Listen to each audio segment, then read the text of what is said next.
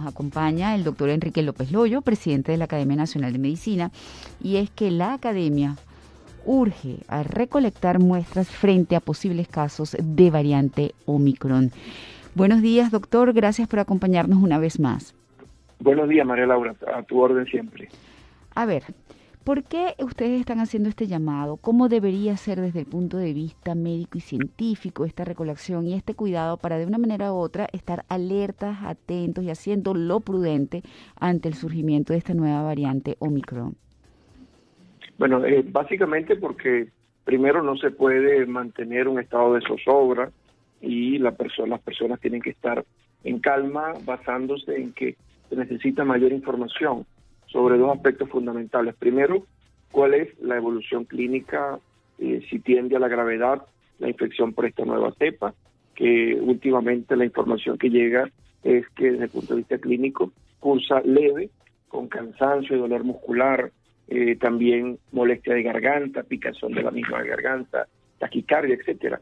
Pero el otro aspecto que hay que tomar en cuenta es cuál es la evolución hacia la capacidad de protección de las vacunas, que hay que estar pendientes de que hasta ahora no hay reporte que exista una, un salto de la capacidad de protección de las vacunas disponibles en todo el mundo. Por lo tanto, hacer una eh, especie de, eh, digamos, drama colectivo porque esté presente esta nueva cepa es un poco contraproducente con la necesidad que todos tenemos de que esta pandemia vaya fluyendo de manera positiva a, medida que la vacunación se va cumpliendo y luego vaya bajando a su vez la capacidad de infectar en todo el mundo. Vemos que es una cepa que surge justamente en el sur de África, donde eh, existen los menores niveles de eh, vacunación en todo eh, el mundo basados en que no ha habido una política, digamos, de equilibrio en cuanto a la distribución de vacunas. Por ahora, lo fundamental es que los gobiernos deben abocarse a establecer esas medidas de información que tienen que ver con la secuenciación genética, determinar cuál es la secuencia del genoma de los virus que están apareciendo en todas las naciones, de tal manera de verificar su circulación.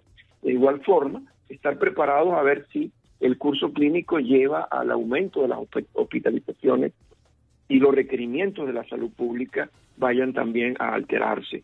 Por ahora, la definición de esta cepa, en, de acuerdo a muchos expertos, tiene que ver con la evolución hacia, eh, digamos, una em, transición de, de endémica que tienen los virus cuando circulan de manera rápida y muy probablemente podamos ver lo que ha ocurrido con la cepa delta que tenía una expectativa hacia eh, generar mayor problema y finalmente no fue así. Probablemente estas mutaciones, porque la característica fundamental de este elemento de variante es que tiene múltiples mutaciones, se definen hasta 32 solamente en la proteína de espiga, 10 mutaciones en el área de la zona de la proteína de, de unión al receptor y eso le confiere una capacidad de evolucionar rápidamente las infecciones.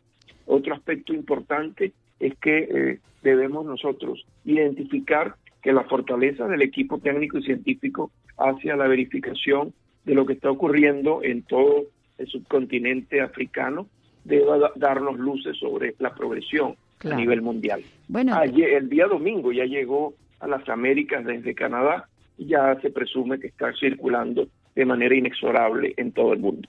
Bueno, eh, se han descubierto dos casos en Nueva York, dos casos en Canadá. Este se habla precisamente en Sudáfrica que ellos están atravesando este problema de esta cepa, este con tantas mutaciones precisamente por no contar con la cantidad de vacunas como usted lo mencionó.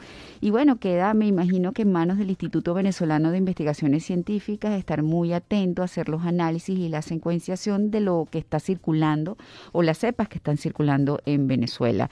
Eh, ¿Usted cree que, bueno, se esté haciendo eh, lo propio precisamente para tener muy medido el panorama del COVID aquí en el país? Sí, efectivamente, hay un equipo especializado que lleva el pulso de los ingresos de todas estas eh, cepas nuevas. Ellos trabajan sobre la base de la identificación de la secuencia del genoma.